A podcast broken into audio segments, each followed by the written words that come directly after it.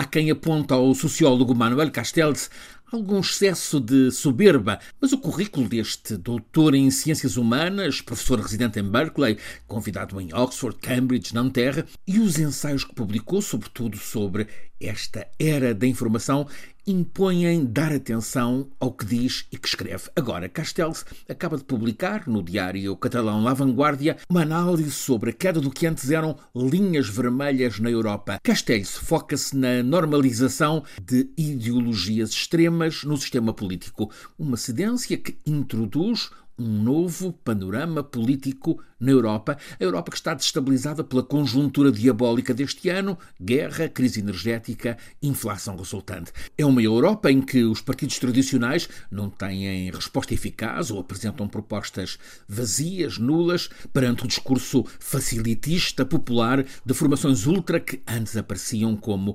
portadoras de perversos cataclismos. Castells parte do caso francês e da tradição de barreira à extrema-direita nos últimos 30 anos, representada pela família Le Pen, pai e filha.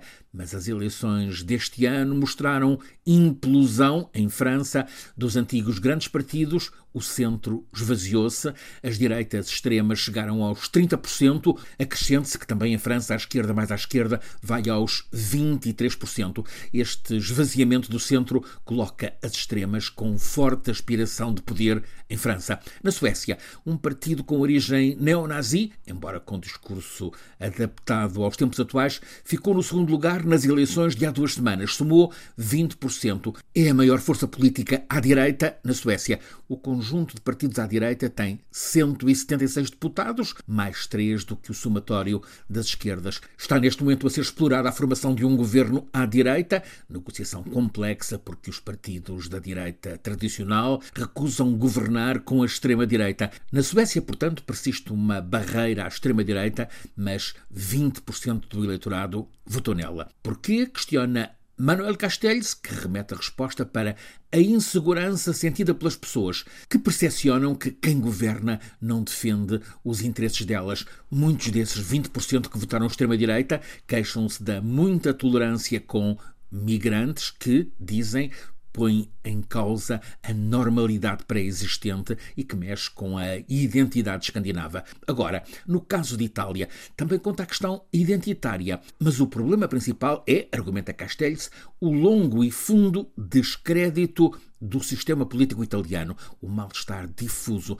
daí que disparem os votos em quem grita contra o sistema político. Foi assim que há quatro anos o Movimento Cinco Estrelas triunfou com 32%, foi para a chefia do governo em Roma, com Giuseppe Conte. Ao ser governo, foi obrigado ao realismo, passou a ser visto como integrante do sistema, agora caiu para metade. Desta vez, o triunfo em Itália é de quem liderou o discurso antipolítica. É o triunfo da astuta Giorgia Meloni, líder do partido, cujo nome, Fratelli d'Italia, Irmãos de Itália, é precisamente a abertura do hino italiano.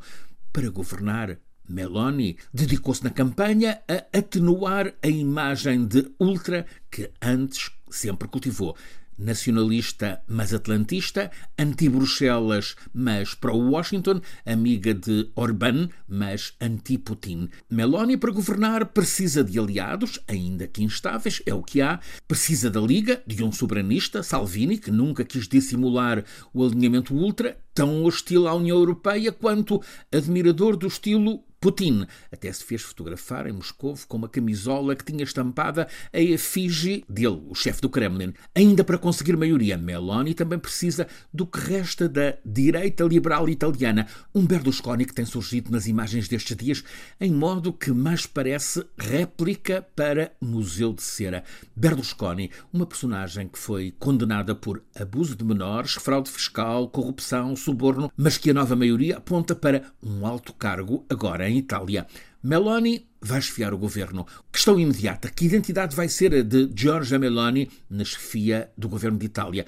Voltará a ser a radical de antes da campanha, com posicionamento extremado, populista, mestra a cavalgar o mal-estar, a excitar a emoção dos que se sentem excluídos? Ou vai ser a apenas conservadora nacionalista, com o discurso algo açucarado dos dias de campanha, em que soterrou a cruzada contra o aborto, camuflou a hostilidade às questões de género e começou a passar da antipolítica para a adesão a compromissos necessários, até alguns com a Europa. É seguro que em Itália Meloni vai querer acabar com tudo que tenha ecos do Bella Ciao, o canto símbolo da resistência partigiana ao fascismo de Mussolini. Na Europa ela vai ser contrapoder a Bruxelas, aliada com o grupo de Visegrado, e até já disse que deseja os ultras Vox no governo de Espanha. Fechadas as urnas em Itália, a direita celebra, mas dentro da coligação ganhadora há vencedores, Meloni, claro, à cabeça, mas também há vencidos, sobretudo Salvini, e eles sempre foram rivais. Vai ser difícil que agora exibam harmonia.